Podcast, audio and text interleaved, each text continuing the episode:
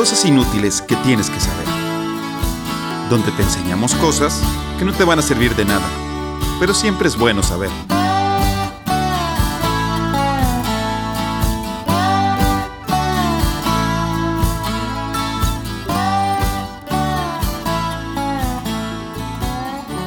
Hola, ¿qué tal? Bienvenidos a un miércoles más de cosas inútiles que tienes que saber. Una disculpa por el miércoles pasado. Aquí mis hermanos se disculparán al respecto. No creo. Él, ese mismo es el que se debería disculpar.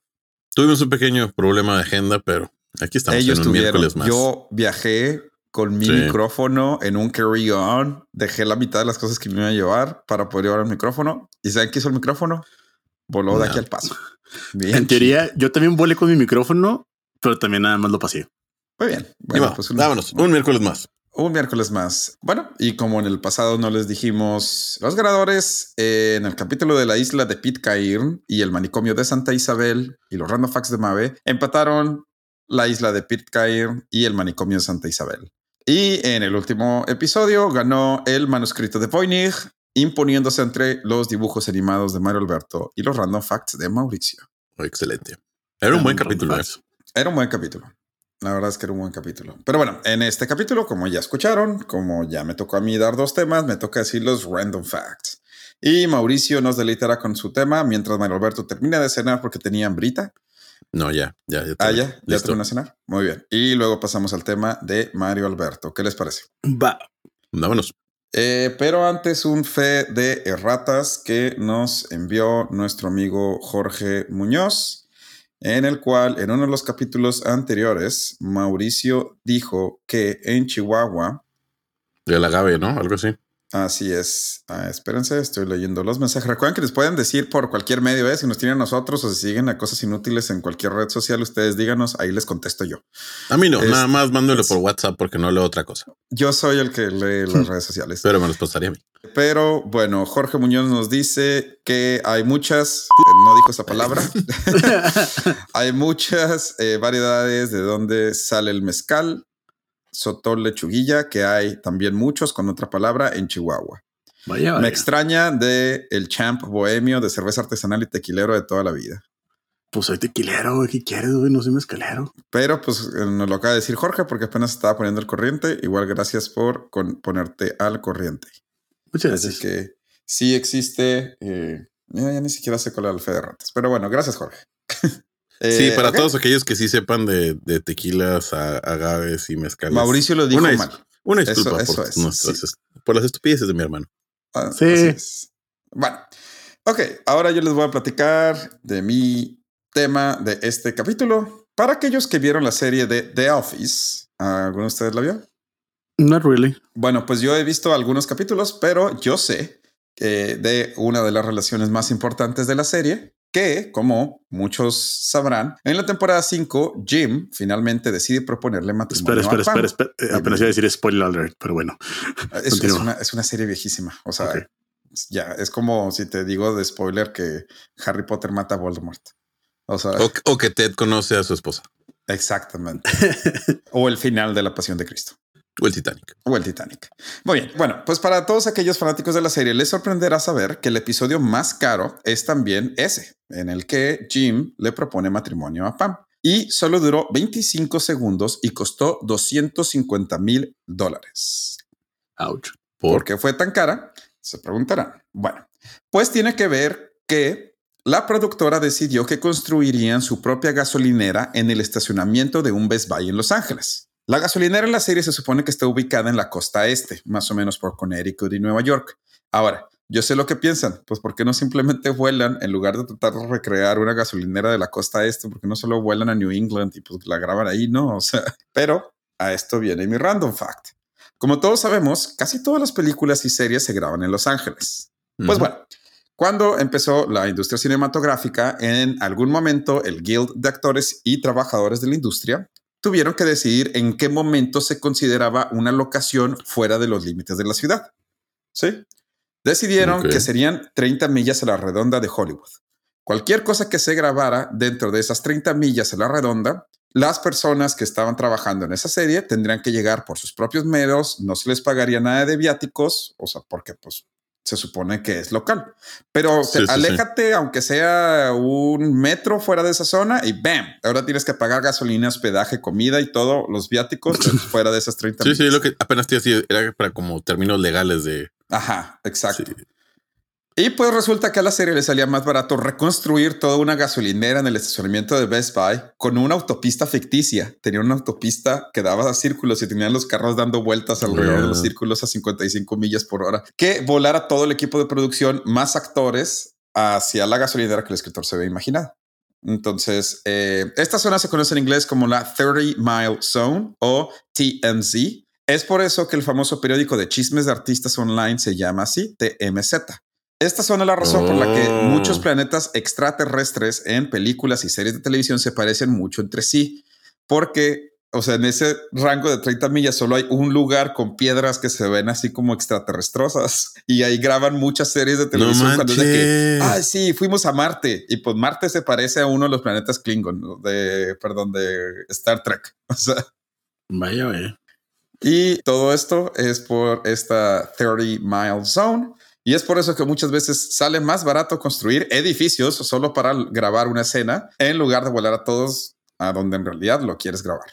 Órale, sí está muy interesante. No Así sabía. es. Ese es mi random fact del día de hoy. Y también random fact, de ahí viene el nombre de TMZ para aquellos que hayan visto la eh, revista online. Pero bueno, Mauricio, ¿te parece si empezamos con tu tema?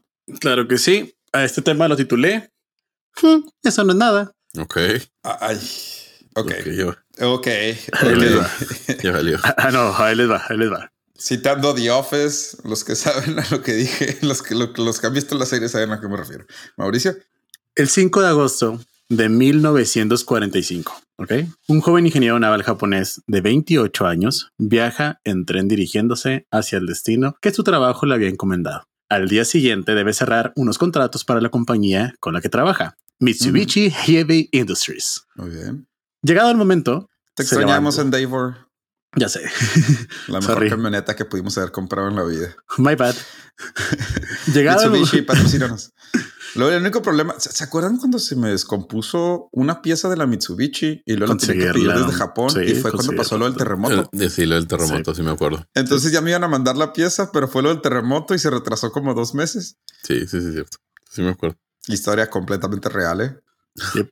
Pero bueno, Sí. Mauricio, perdón por interrumpir. Llegado el momento, nuestro personaje se levanta temprano y decide irse a pie hasta el lugar donde habría de encontrarse con los ejecutivos con quienes hará negocios. Muy Es bien. una mañana despejada del día 6 de agosto de 1945.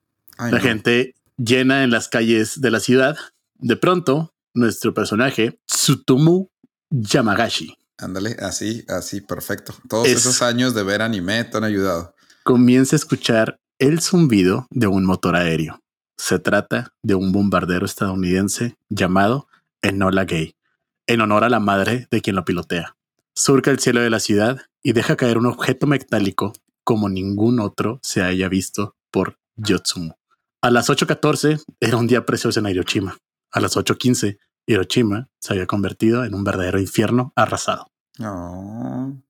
Nuestro joven ingeniero se encuentra apenas a 3 kilómetros del lugar donde cae la bomba atómica, Little Boy. Cuenta que lo único que recuerda es un sonido, el pitido agudo en los oídos. También que la tierra se estremeció, que de pronto todo se puso negro y rojo, los ojos se le llenaron de polvo y le ardían, el aire agrio se le hizo irrespirable y entonces se desmayó. ¿Que no se supone que uno de los motivos por los que tiraron la bomba atómica es porque estaba despejado? Ah, no sé, dile eso a, a Yamaguchi. No, no, no, sí, sí, sí. Él dijo que estaba despejado. O sea, era una mañana despejada. Se Sí, supone sí. que ese es uno de los motivos por los que avientan la bomba ahí. Pues sí, No. pues él estaba de viaje en negocios. Bueno, pues se desmayó. Yamaguchi no sabe cuánto tiempo estuvo inconsciente. Cuando abrí los ojos, todo estaba oscuro. No podía ver muy bien. Fue como cuando estás en el cine antes de que empiece la película. Contaría después a The Times. Ándale. Eh, Igualito, ¿eh? Sí, sí, sí, así, así, igualito. Se levantó trastabillando. Todo lo que alcanzaba a mirar estaba hecho añicos. Yamaguchi tenía los tímpanos perforados, los ojos ensangrentados, quemaduras importantes en el pecho y el estómago, pero estaba vivo, inexplicablemente vivo. Escuchó lamentos y llantos que se abrían paso por los restos de los edificios hechos trizas. Intentó levantar algunos escombros para liberar a quienes pedían auxilio, pero estaba demasiado débil y aturdido. Algún otro sobreviviente en mejores condiciones lo llevó hasta un refugio. Ahí se fueron enterando de lo que había ocurrido. Les habían lanzado una bomba atómica de 4.400 kilogramos con un núcleo de 64 kilos de uranio 235. Estoy fingiendo que sé todo lo que estás diciendo con mi copa de vino, ¿eh? para verme así como un físico matemático que no soy. Sí, claro. O sea, estaba muy potente. Habían muerto cerca de 100.000 civiles en el impacto. La suma de cuántos morirían después a causa de la radiación lo conocerían más tarde, o tal vez nunca. Tsutomu Yamagachi pasa un par de noches eh, convalecido en aquel refugio en Hiroshima. Es insoportable el dolor cuando está despierto. Son también insoportables las pesadillas. Dormido o despierto, recuerda en bucle una y otra vez el momento de la explosión en que se precipitó un apocalipsis. Así que en esos momentos todo para él es sufrimiento. No importa dónde voltee, la vida es un infierno. Al segundo día, aunque los médicos le advierten que está muy débil y es absolutamente absurdo, decide que necesita desesperadamente volver a casa con su familia. Tiene una esposa y dos hijos pequeños y seguramente la vida será mucho más amena junto a ellos. Por lo que se sube en el tren con las pocas fuerzas que tiene y viaja de regreso a su ciudad natal. Durante los primeros 15 kilómetros de los 300 que lo separan de su destino ubicado en el sudeste de Hiroshima, no hace sino que ver la destrucción por la ventanilla, el mundo conocido hecho dolor y ruinas. La noche del 8 de agosto la pasará finalmente en su casa, en su apacible hogar ubicado en la ciudad portuaria de Nagasaki. Ay, no. Ay, no. la noche en el hogar le hace. ¿Cómo se llama nuestro amigo? Tatsumi Yamasuki. No, Yamasuki. La noche en el hogar. No, no, pero si creas que tenías mala suerte, güey. Por si creas que tenías mala suerte. Combate y se te cae, güey. La noche en el hogar le hace bien a Tsutumu, también que al día siguiente se siente en condiciones óptimas para ir a las oficinas de industrias pesadas Mitsubishi. Ya lo sabemos, para los japoneses el sentido de la responsabilidad es punto de honor. Hay papeles que firmar, planos que supervisar, contratos por cerrar. A las 11.01, hora local, Yamaguchi quiere estar alucinando. Seguro se trata de que su cabeza traumada le está jugando sucio.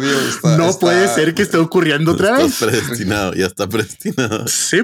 De nuevo, oye un zumbido de avión y de pronto una segunda bomba atómica, la Fat Man, así se llama en esta ocasión, cae a unos tres kilómetros de su oficina con su funesta carga de plutonio.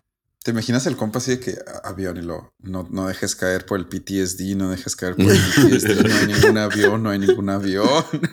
Todo nuevamente se vuelve añicos, polvo, cristales rotos y aullidos. Una vez más, Totsumo Yamaguchi se desmaya y cuando se despierta, se encuentra de nuevo con una ciudad arrasada, plagada de cadáveres y heridos, convirtiéndose en un hombre que ha sobrevivido a dos bombas atómicas. Oye, ¿y su familia? Ah, espérate, espérate, ah, perdón, perdón.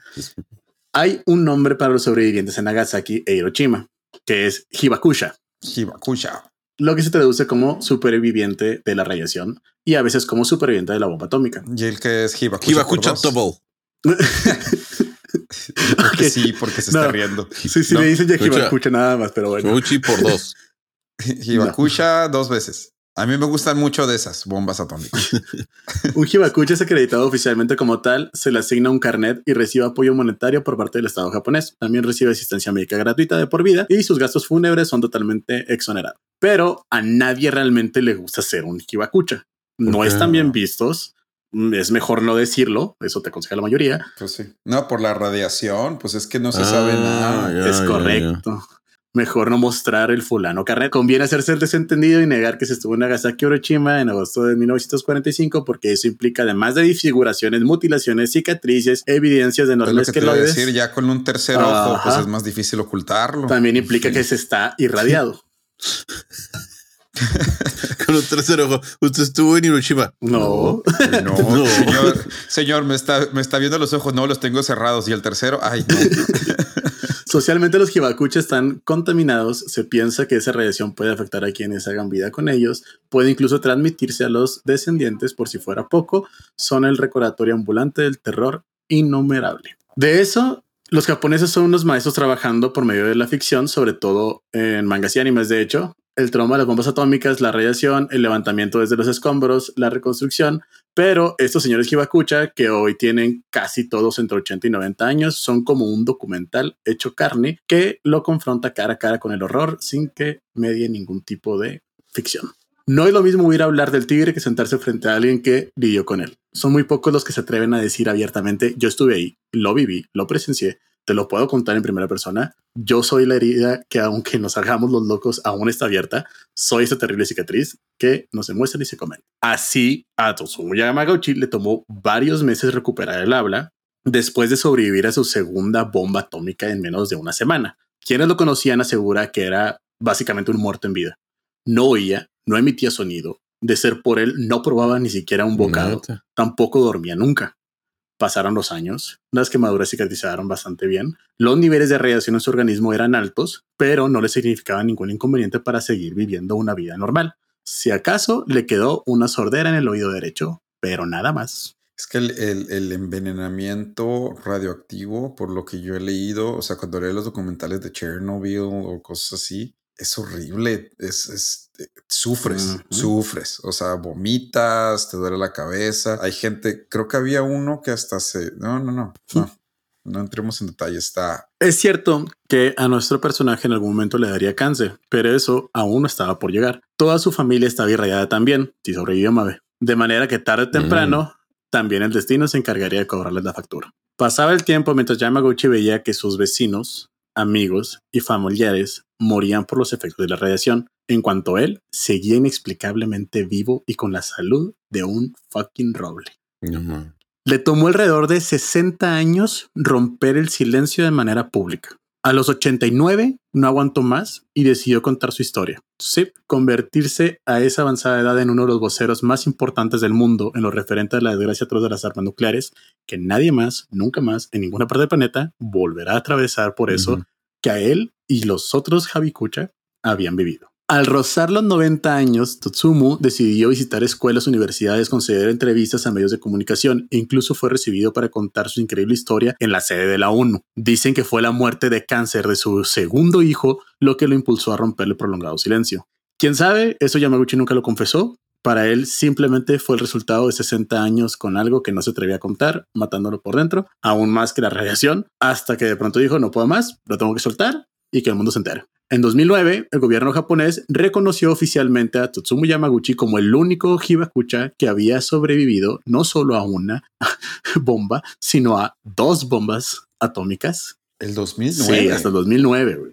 No, no, no, vivía, pero el 2009 todavía, vivía. Moriría finalmente en enero del 2010 a los 93 años.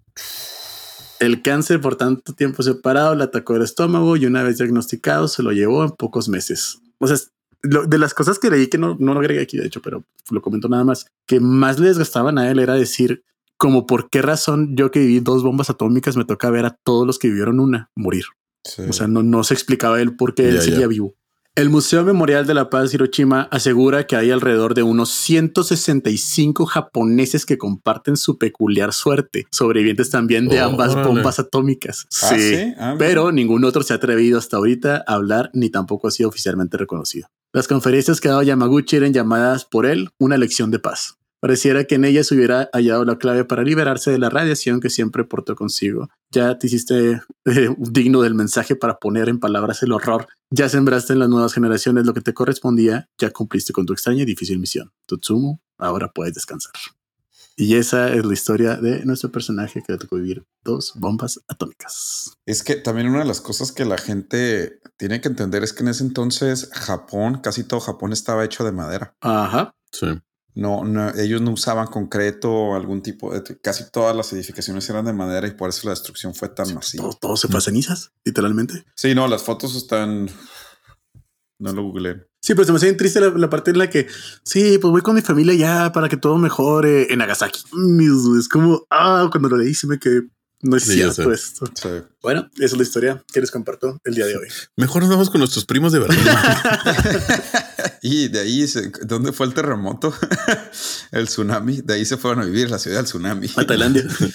no, no, no, el, tsunami que hubo en ah, Japón. No me acuerdo, no fue. Eh, ok, bueno, después de la triste historia de Mauricio, pero feliz porque el señor sobrevivió, pero no, pero sí. pero sí sobrevivió.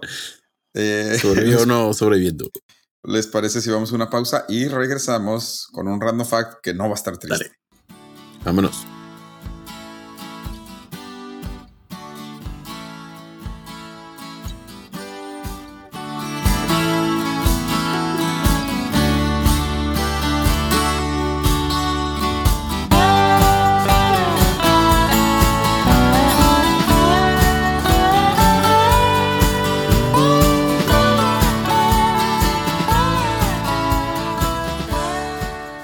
Pues bueno, ya de regreso, mi segundo random fact también tiene que ver con películas. Este tiene que ver en particular con una de las películas que una vez que la ves de grande, la verdad es que está bien rara, no tiene nada de sentido. Hace poquito un amigo, Jaime, un saludo Jaime, me estaba diciendo lo rara que es esta película una vez que lo ves de adulto.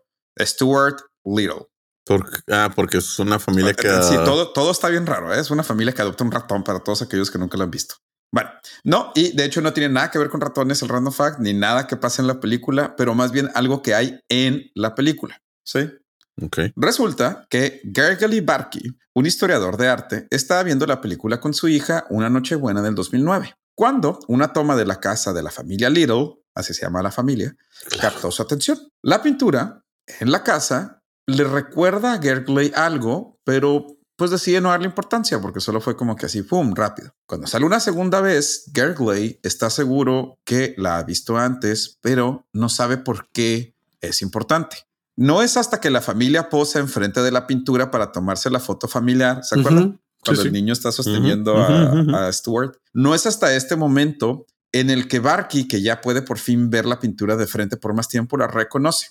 La pintura llamada creativamente Mujer dormida con un florero negro, que muestra a, pues a una mujer dormida, a una mujer dormida sosteniendo un florero negro, fue pintada por el húngaro Robert Berny. Pero lo importante no es eso. Lo importante es que la pintura tenía perdida desde 1928. Ah, claro. Así es. La pintura que estaba en la sala de la familia Little tenía perdida desde 1928. El historiador contactó a la productora hasta que recibió una respuesta, les envió emails, correos, dejó mensajes de voz hasta que ya se cansaron y le respondieron y le dijeron que pues no sabían, que el diseñador de la película la había comprado en una tienda de antigüedades en Pasadena por 500 dólares. Es cierto. Le gustaba cómo los colores combinaban con la sala de la familia y pues ya, decidió ponerla ahí. O sea, no más por eso. Después de la película, la diseñadora compró la pintura por 500 dólares y ya la colgó en su departamento. Aunque no se sabe con exactitud cómo la pintura llegó a Pasadena, se cree que probablemente fue comprada por algún judío húngaro antes de la Segunda Guerra Mundial que después emigró a Estados Unidos al empezar o durante la guerra y pues en algún momento se deshizo de ella. Después de todo esto, o sea, de que nuestro amigo Gerkley se dio cuenta de la pintura y contactó a, a la productora, la pintura fue vendida a un coleccionista húngaro para que regresara a su patria original por un precio de ciento de mil dólares. no manches. Así es. Entonces, así fue como el señor Gergley Barkey, al estar viendo Stuart Little con su hija descubrió la famosa pintura de mujer dormida con un florero negro que llevaba perdida más de 80 años. Wow. O sea que uh, ya era una pintura famosa y me imagino que se tenía la descripción en Exacto. Hungría. Sí, porque el pintor era un pintor, híjole, a lo mejor voy a decir una barbaridad, pero según yo era uno de los pintores que introdujo el cubismo a Hungría. Ok. Pues va a estar complejo que alguien te diga sí, que no. No, no es como Ajá, que haya muchos que, conocedores de arte que, que, escuchen el podcast. Sí, yo creo que un fe de rato sí estaría muy intenso. Sí, pero... Sí, pero esperemos, esperemos que, que, eso sea, porque sí lo leí, pero no me acuerdo del estilo, pero casi creo que era cubismo. Muy bien, ojalá. Pues no. ¿Cuál y es? si no, cubismo y ahorita yo sé que no me están viendo. Impresionismo es otro, ¿no? Que estás estoy como con bolitas. una copa de vino en mi, en mi mano, entonces suena todavía más creíble, ¿no? Si les digo. Pero sí, bueno, se conocía al pintor, de hecho por eso el pintor es importante y esta es una de sus obras más famosas y pues desapareció y no sabían dónde estaba. Wow. Pues estaba todo este tiempo en la casa de la familia Little. Ah, qué simpático. Ya sé, está padre. Así es, Mario Alberto, ya que ya no tienes hambrita, ¿te parece si pasamos a tu tema? Ok, pasemos a mi tema. Queridas okay. amigas y amigos de cosas Ay, inútiles no. que tienes que saber. A lo largo de estos 40 capítulos en los que les hemos compartido historias reveladoras, documentales alentadoros, incluso sumamente deprimentes como la de Mauricio, lo escribí sin saber lo que ibas a decir hoy. Así te conozco. Ay, ay. Pues en todas estas historias pueden tener algo por seguro. No tenemos la menor idea de qué chingados estamos hablando. No, así como lo que acaban de escuchar. Así es. A diferencia de los demás podcasts, aquí estamos completamente seguros de que entendemos que no entendemos. Pero, señoras y señores, esto está a punto de cambiar, porque el día de hoy les traigo un tema que, por conocimiento de causa, vivencias personales y o por traumas de la infancia, sus tres amigos que hoy tienen a bien de escuchar, sabemos, comprendemos y sobre todo consumimos en medidas muy alejadas de lo saludable. Ay, no sé, hay tantas opciones. El día de hoy, sí, eh, drama. drama. El día de hoy les traigo nada más y menos que el de la cerveza. sí, sí me, eso sí me lo Muy bien, perfecto. No es mi intención aburrirlos con la explicación de la producción de esta bebida. Suficiente han sufrido ya con escuchar a Mauricio. Una vez más lo escribí, güey, no por lo de hoy. Yo hice muy tema, los eh. pasados. Es por esto que les traigo una rara pero muy divertida teoría de cómo la corona con limón en la playa fue la causante de que hoy tengamos la vida que tenemos. Así es. Desde llegar a la luna hasta la creación de Constantinopla, todo. Así es, escucho bien. Todo fue producto de la necesidad humana de seguir consumiendo esta bebida mala para el vientre, pero buena para el mal de amores. Como es costumbre, tanto en este podcast como cuando reviso el estado de mi American Express, ¿cómo llegamos hasta aquí? No tienes un American Express. No, pero Mayel Yo viendo el American Express. bueno, pues como ya saben, los humanos, como nos conocemos actualmente, tenemos rondando en este planeta alrededor de 100.000 años. Sin embargo, en 90 mil de ellos, es decir, el 90% de estos años, fuimos nómadas.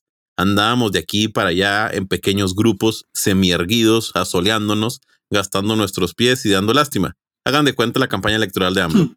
Oh. y aquí está algo bien contradictorio, ya que al contrario de la creencia popular, la vida de los cazadores recolectores nómadas no era tan complicada. Pareciera que sí, sin embargo, piénselo realmente solo tenían que preocuparse por encontrar comida.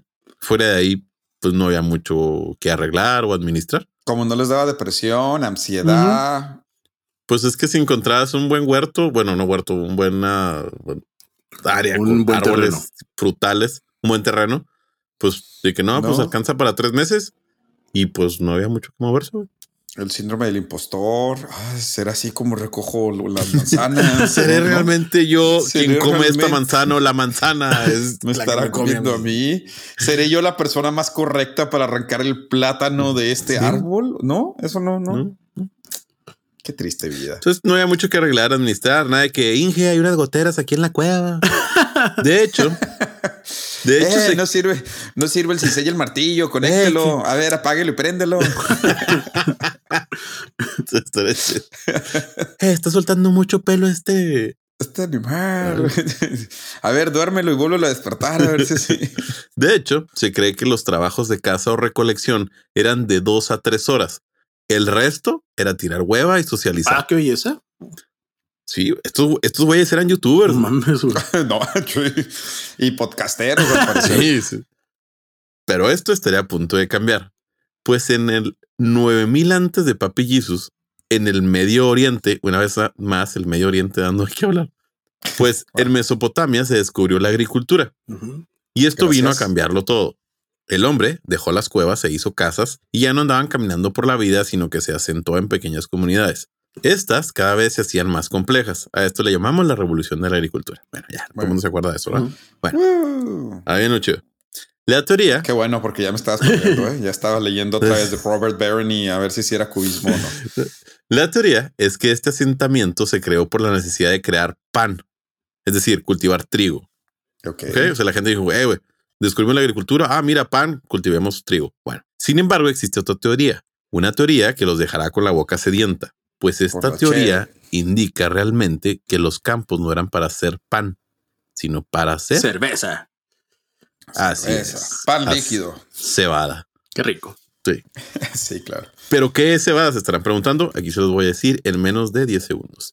La cebada es un cereal de los conocidos como cereal de invierno. Se cosecha hacia finales de primavera, de junio a julio, en el hemisferio norte, y generalmente su distribución es similar a la del trigo. Se distinguen dos tipos de cebadas, la cebada de dos carreras o temesina y la cebada de seis carreras o castellana. La tremesina es la mejor para aptitud cervecera. Punto. Es para hacer chévere. Lo acaba de leer en la Wikipedia. Sí. Ok. Sí. Entonces es un ingrediente esencial para que usted se pueda consumir su cheve en este momento. Muy bien. Bueno, pues el doctor. No se está manejando, por favor, si toma sí, Sí, toma El doctor Patrick McGovern, el cual puse el nombre nada más para que vean que esto es semi-profesional, no les voy a volver a decir ningún otro nombre. pues este compadre asegura que la razón de que se domesticó la cebada fue precisamente para hacer cerveza. La prueba de esto son vasijas encontradas para hacer cerveza. Su teoría afirma que estas vasijas fueron utilizadas, aquí está el problema, 3000 años antes de que se comenzara a hacer pan. Ah, mira. Ah. Ahora, Hacer cerveza no es fácil, consumirla sí, pero hacerla no. Entonces, ¿cómo lo hicieron nuestros antepasados? Ahí les va. Pues la teoría de otro doctor que no puse el nombre. Ah, Ok. Pues esta teoría dice Entonces la no te siguiente. creo. Debe de ser mentira. Patrick Mahomes. Entonces, Claro, obvio.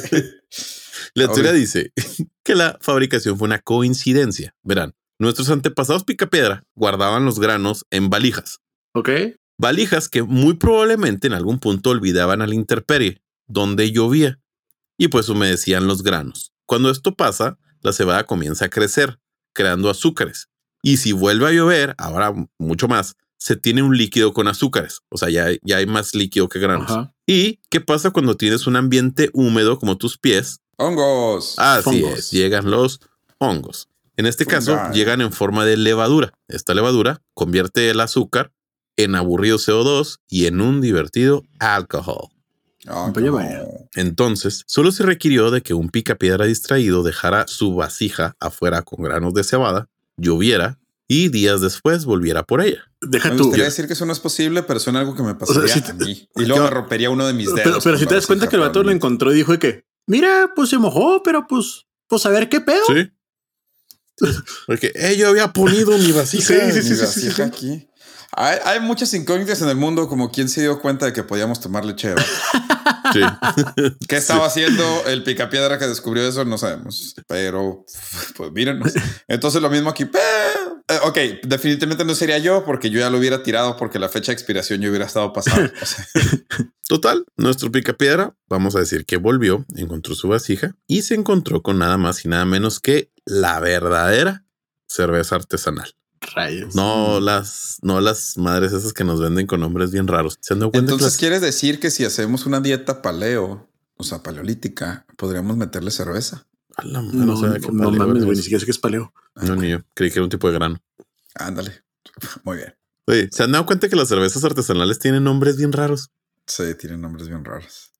O sea, Como Cucapá. Cucapá, patrocínanos. la, la burra inglesa, güey. La burra inglesa. Ah, Ándale. quería Catalina. Bueno, quería Quería Catalina. Catalina. Ahí sí, pues sí, Bueno. sí me gusta mucho. Volviendo a nuestros pico piedra. Pues con la curiosidad que los caracterizaba, probaron este líquido y algo que llamó la atención es que, y es cierto, esto sí es cierto, sabía diferente. Ah, Es que espérate, es, es que es un sabor muy peculiar y es algo que le- ya les he platicado mucho. La verdad, la cerveza no es rica, No, no. o sea, no, no tiene un A sabor. nadie le gusta la rico. cerveza por ¿no? primera vez. es, Es falso, gusto sí, o sea. O sea, no es una limonada, una güey jamaica, o sea, la verdad no está rica. El problema es que tiene un sabor muy peculiar. Entonces, ¿qué pasa si le das a alguien como un picapiedra algo peculiar, güey? Lo va a seguir tomando y comiendo. Sí, favor, nunca- La vida no sería la misma. Y es que esta teoría indica que el factor feel good fue uno de los catalizadores para potencializar la creación de más y más de este producto. Y aquí es cuando se pone bien interesante la historia. Pues con la necesidad de crear más cerveza, los picapiedra, les voy a decir picapiedra, eh, por no decirles, ya. Ándale, sí. Sí, sí. Los picapiedra No seas- comenzaron. No seas milenialista. Wow. ¿Por qué? Solo porque vivieron en el 9000 antes de Cristo no tienes por qué llamarlos picapiedras. Eso es generalizar. Wow. Ah, Wow. los- eh, Sí, no lo había pensado. sí, Bueno, entonces, ¿qué hicieron los picapiedra? Comenzaron a sembrar y se creó un efecto dominó. Por ejemplo, al momento de querer crecer más los cultivos, se dieron cuenta de que hacerlo a mano era muy lento. Así que inventaron la máquina de arado. Y pues no Ah, podías fiarte de que lloviera. No le ibas a confiar a Tlaloc tus espumosos del fin de semana. Así que inventaron los canales de irrigación. ¿Cómo llegaría Tlaloc a Mesopotamia? Ah, es muy complejo. Ah. Ahorita no vamos a hablar de... de Ah, la- ok. Ahorita no vamos a hablar de eso.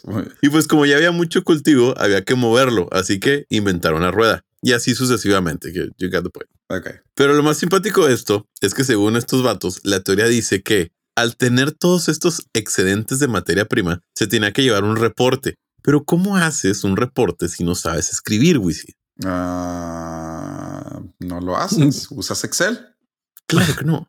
Ah, Inventas la escritura. Ah, Ah, mira. ah, obvio. Así es, señoras y Ah. señores, según la teoría del doctor Stephen Tinney, quien es un experto en textos antiguos y tiene un apellido muy Bueno, Alberto extraño. dijo que no iba a decir otro nombre y lo dijo. Este, este Creo que ese profesor también era un pedote y por eso dijo todo tiene que ver con el alcohol. este, este asegura que la necesidad de llevar los registros de estos commodities, como lo son los granos, orilló a la humanidad a inventar la escritura. Pero ahí ahí les va cómo lo dibujaron. Pequeñas marcas en piedras antiguas rescatadas señalan cantidades y tipos de grano. Estos códigos evolucionaron a lo que hoy conocemos como escritura. De hecho, se conocen 160 formas distintas de referirse a la cerveza. Ok. Ok. Estoy hablando de dibujitos, Sí, ¿eh? sí, sí, O sí, sea, no había palabras Ah, todavía. Bueno, pues estas 160 formas son incluso más de las que usan los esquimales para referirse a la nieve, lo cual ya es un chingo. Sí. Pues hasta el momento la cerveza ya nos dio la agricultura, sistemas de riego, sistemas de cultivo, la rueda y la escritura. Pero esto no acaba aquí. Resulta que una de las más grandes civilizaciones, pilares de nuestra humanidad, y razón por la cual sabemos que casarse entre primos genera problemas. ¿Cuál es? No, se me ocurren como 20 mil dinastías europeas Sí, buen punto. Tal vez los primos no era buena idea. Ok, la cultura. y Monterrey. bueno, y Chihuahua también, pues ahí no van a salir todo el norte de México. Cualquier pues. cosa después de Ceballos. Muy bien. la cultura egipcia. Bueno, Ah, pues resulta que esta civilización basó mucho de sus avances en la cerveza. Egiptólogos, palabra que no me inventé, que creo que Wisi ya lo había dicho. ya lo había dicho cuando hablamos de Tutankamón. Egiptólogos creen que la base de esta civilización fue efectivamente la comercialización de este elixir sagrado. Ahí les va. En el antiguo Egipto era muy común el consumo de esta bebida, incluso en bebés. Se lo daban así como para que se calmaran un ratillo. Ah, qué Pues simpático. como el whisky o el tequila. Sí, como el whisky. el tequila. De hecho, hay jeroglíficos que indican cuántas cervezas se requiere en el otro mundo. Ah, O sea, ok. Necesitas ser. Tenían una medida para, para que no, que en esta tumba le deseamos y luego ta- tantas monedas de oro, tantas cervezas, pero ya tenían el cálculo. Es una regla de tres, pues. Oye, lo estaban poniendo y lo, oye, pero esto es apillar mata. Uy, Uf, ay, uy. No, a espera, ver, espera. pásame el cincel otra vez. Dos ceros más ayudarán. Pero lo más impresionante de esta teoría es que las pirámides fueron construidas por cerveza. Mabe, ya, ya. ya. Ah, espérate, che. Sí, Ya, sí, te ya, estás pasando un poco. Que sí, te, nos gusta Sí, la eso sí, no te la creo. todo, pero Se estarán preguntando, bueno, pues al parecer, contestar a la pregunta, eh, güey, ¿cuánto te debo? Nomás saca para la Cheves, tiene bastante años. ok. miles de años para ser exactos. Esta teoría afirma que los trabajadores de las pirámides, parte de su salario eran vales de jarras de cerveza. Muy O bien. sea, les daban, un, les daban un papel o un papiro, como sea que se llamara en ese entonces, que una, decía una tabla, ¿no? sí, una, una tablita grabada, no sé, con la, con la firma de RH, no, no sé, güey, no sé cómo era. vale, pues. No, hombre, joven, esas no las aceptamos aquí. Ya caducaron, No, joven. hombre. Pero aquí fue de la pirámide 2, usted trae de la pirámide de Giza. No, aquí no, aquí no se puede. Esas, esas no, no, es que, es que después no me las hace válidas. Después me regaña el patrón, que esas no son de esta Después pirámide. Ramsey, Ramsey me dice, oye, no, Ramsey, sí, güey. es que esa pirámide no se puede. No, mire, ahí, ahí dice, ahí dice, vale por dos cervezas, pero mire, a ver, ¿qué jeroglífico ve aquí? Un águila, ¿qué jeroglífico tiene usted? Un buey, pues ahí Pero no está, tan complejo. no está tan difícil. Entonces les regalaban, bueno, no les regalaban, se ganaban, les pagaban con estas cosas que decía vale por 50 jarras de cerveza. Ay, Dios. Yo les puse servibonos o vale chevito. Vale, con vales de chevito. Bueno, pues haciendo la conversión del pago diario de cada trabajador, se estima que la pirámide de Giza se gastaron 875 mil millones de metros cúbicos. Mil No. millón. No. No, mi- mi No, perdón, perdón, sí, sí, 875 millones de metros cúbicos. Ah, ok, A la ok, ok. madre. Papá, no sé nada de metros Que, cúbicos. que para que verdad. se den una idea es la quinta parte de la presa de los vírgenes. Oh, ok. Lo investigué.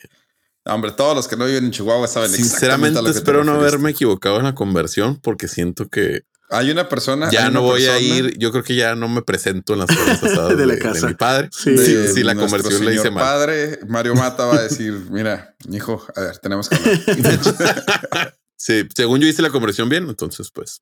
Bueno, es que en, en mi defensa estaba en galones y luego tuve que cambiar y luego a millones de metros cúbicos, luego revisarlo de la presa y luego convertirlo. Entonces no estuvo tan fácil. mi hijo, mi hijo es una regla de pero- bueno, para cerrar el tema de los egipcios, básicamente la cheve era parte del comercio, vida cotidiana y dieta diaria. La cerveza, para que se estarán preguntando, "Ay, tú también cálmate. La cerveza en, en esa, en ese lugar y en esa época tenía solo 3% de alcohol. Ah, ok. Ok. Entonces está Bastante. Para, en, en pro- o sea, para que el- más o menos sepan, una cerveza normal. Trae- Sí, de- o sea, 4.5, ¿no? Sí. 4.5. Sí, sí. Sí, que, que, que sí, que sí dirán, "Ay, o sea, ¿cuál es la diferencia de...? Porque dirán, no, pues de 3 a 4 no es nada. En, en porcentaje del porcentaje, sí se Sí, vuelve sí. mucho. Sí. Bueno, no hablemos de mates, por favor. No, porque no. Yo estoy aquí. Para finalizar esta maravillosa teoría, les traigo el dato que más me sorprendió. Ya hemos, toda, toda falta uno más. Ya hemos platicado bastante que en la Edad Media, eso de tener una vida larga y saludable no estaba en el menú. No. si no morías de un espadazo, de un flechazo o del capricho del rey, había algo que podía matarte mucho más rápido y más doloroso Siempre El enemigo número uno. Otzi. de los pobladores medievales. ¿Bailar hasta la muerte? Este, no, tampoco es bailar hasta la muerte. Este asesino es las bacterias.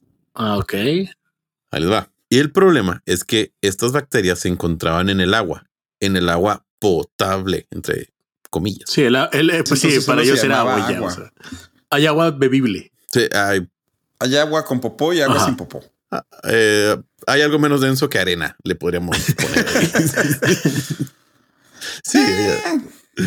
Bueno, por lo que el morir por agua envenenada era muy común. ¿Y cómo entra la cerveza en todo esto? Se estarán preguntando. Que Bueno. a través del proceso de hacer la cerveza se purificaba. Bueno, según. Charlie Bamford de la Universidad de California, Davids afirma que la cerveza fue la responsable de salvar millones de vidas en esta época. Miren Para, para probarlo, chéquense esto. Ah, Una vez más, güey, de esos experimentos que digo, como el que hablamos de los perritos, Sí, eh. ¿cómo, cómo llegamos hasta aquí? Bueno, él y sus colaboradores crearon cervezas con los medios que se tenían en ese entonces, pero esta cerveza la crearon tomando agua de un estanque de pantano. es que, dude, Un estanque, También no un estanque con patos. Ay, patos. Sí, un estanque con patos. ¿No había gansos? No, solo patos. Ah, es que se conectaría muy bien con mi random fact. Esta agua estancada eh, fue analizada previamente en un laboratorio para asegurarse que no fuera potable. El alcohol mata las bacterias. Ahí vamos. Dame un segundo. Ya vamos a terminar. Una vez probado que efectivamente no podían beber de esa agua, ahora sí, vamos a hacer cerveza con ella. Bueno, Pues, pues la fermentación, sumado a que la receta medieval de cerveza incluía hervir el agua para desprender más sabor, hizo que el resultado final fuera una deliciosa, saludable medieval cerveza. Una Sir Weiser de Camelot lista para ser servida en la mesa redonda. Ándale. De- de- nada de lo, o sea, acabas de destruir como 10 diferentes leyendas juntas, pero muy Sí, bien. no me importa. Estos güeyes hervían el agua no para matar bacterias, sino porque en la receta estaba que se hacía más rica la cerveza si la hervían. ¿a qué simpático? Además, en ese entonces la cerveza era más como un caldo. O sea, la gente se Ah. imagina en ese entonces la cerveza así como, ay, sí, en mi vasito y en mi... che-". No, era como un- una sopita de cebada que te tomabas y te ponía pedo. Ah, no sabía eso. Órale, qué moderno. Bueno, no, qué, qué poco moderno. Qué poco moderno, qué antimoderno. Pues así es, esa fue la historia de la cerveza. Es un documental de Discovery Channel, por si ustedes decían, ay, este güey se inventa todo, güey, ¿no? Fue Discovery Channel, ahí le dicen No, a ellos. más bien, no les digas de dónde sacamos las historias. Después ya no, No lo van a encontrar. No Ah, lo van a encontrar el documental, pero yo les voy a poner el link para que no batallen porque los quiero mucho. Perfecto. De hecho, yo sé que mucha gente va a decir, ah, es que los humanos, bla, bla, bla, no somos los únicos animales que se ponen borrachos, ¿eh? No. Los gorilas, Los delfines los se drogan. gorilas, los, los- los delfines se drogan. Los delfines golpean a los, Sí, a los a peces globo. peces globo para que Sí. suelten toxinas para después consumirlas. Los gorilas a veces no comen ciertas cañas para dejar que se fermenten y luego ponerse pedos con las cañas. de las ardillas, se sabe que las ardillas buscan todavía así como que latas o cosas de cerveza, todavía con cerveza para poder tomar. A Sí. la madre. Así que es algo como que de animales, no solo de los humanos. Órale. Muy Qué bien. Alberto. Que ad hoc tema para el podcast, porque sea martes, sea miércoles, sea jueves, sea Siempre lunes. tenemos una cerveza en la mano. Aquí siempre vamos a estar tomando cuando lo grabemos. No deberíamos decir No. eso, ¿verdad? No, claro. Pero sí lo hacemos. Muy bien. Entonces, don't worry. Muy bien, Mike. Bueno, ¿les parece si vamos con una última pausa y regresamos? Quédense porque mi tema tiene que ver con gansos. no. Nos vemos el miércoles. No, todavía no, espérate.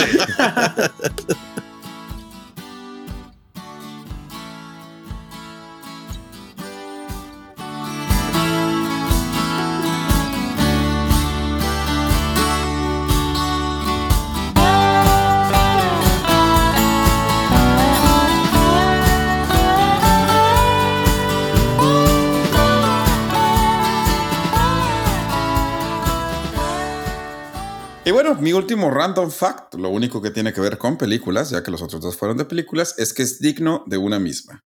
Lo único que tiene que ver con Mauricio es que tiene un final triste. Y lo único que tiene que ver con Mario Alberto es que es de un ganso.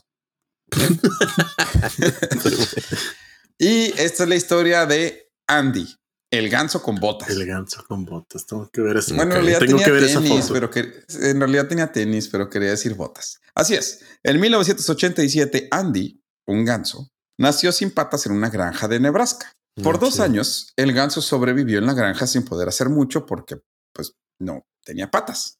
Hasta que Gene Fleming, un inventor local de Nebraska, escuchó la historia y decidió ayudar al ganso, ya que él se dedicaba a fabricar e inventar prótesis para niños con discapacidades, sobre todo aquellos que les faltara alguna parte del cuerpo. Fue así como Fleming intentó bueno, adoptó el ganso, se lo compró al granjero e intentó pues ponerle patas. Su primer intento fue con una patineta adherida al ganso, la cual no funcionó y el ganso no dejaba de caerse hasta que vio unos zapatos de bebé y decidió intentar con eso y Eureka. El ganso aprendió a caminar con sus nuevos zapatitos de bebé. Estoy viendo las fotos. Sí, qué bonito.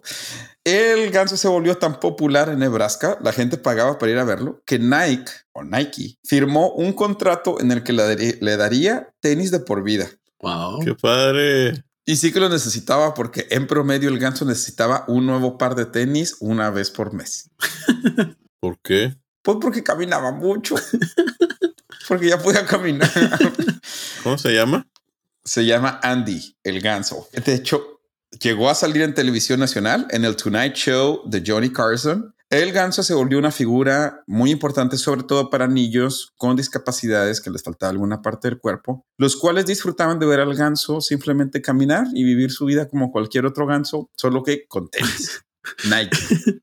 Sin embargo, el 19 de octubre de 1991, cuatro días después de que naciera un servidor, la historia de Andy terminó abruptamente cuando un perpetrador desconocido se robó al ganso, el cual se había encontrado sin vida al día siguiente, sin alas y sin patas, en un parque cerca de la casa. Ay, no es cierto, güey.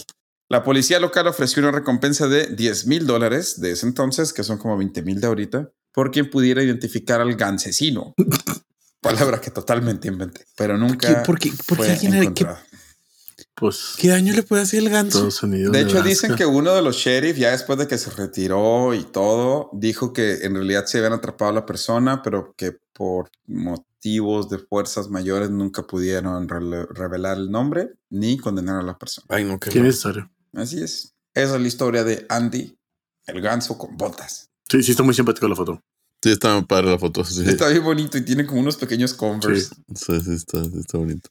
Sí, pobre Andy. Pero bueno, pues vivió, o sea, en el 87, desde el 89 hasta el 91. No sé cuál sea el promedio de vida de gansos, pero pues Andy el ganso con botas, por lo menos vivió una vida feliz con sus botitas hasta que le quitaron las alas. Excelente. Nice. Ese es mi random fact. Les dije, triste, digno de una película. Sí. Y es un ganso. Bueno, muchas gracias por acompañarnos este miércoles. ¿Algo que quieran decir antes de despedirse? No, nada. Gracias por, por escucharnos. Una disculpa porque la semana pasada no pudimos sacar capítulo, pero nos vemos el próximo miércoles. Muchas gracias. Hasta la próxima. No olviden votar cosasinútiles.com.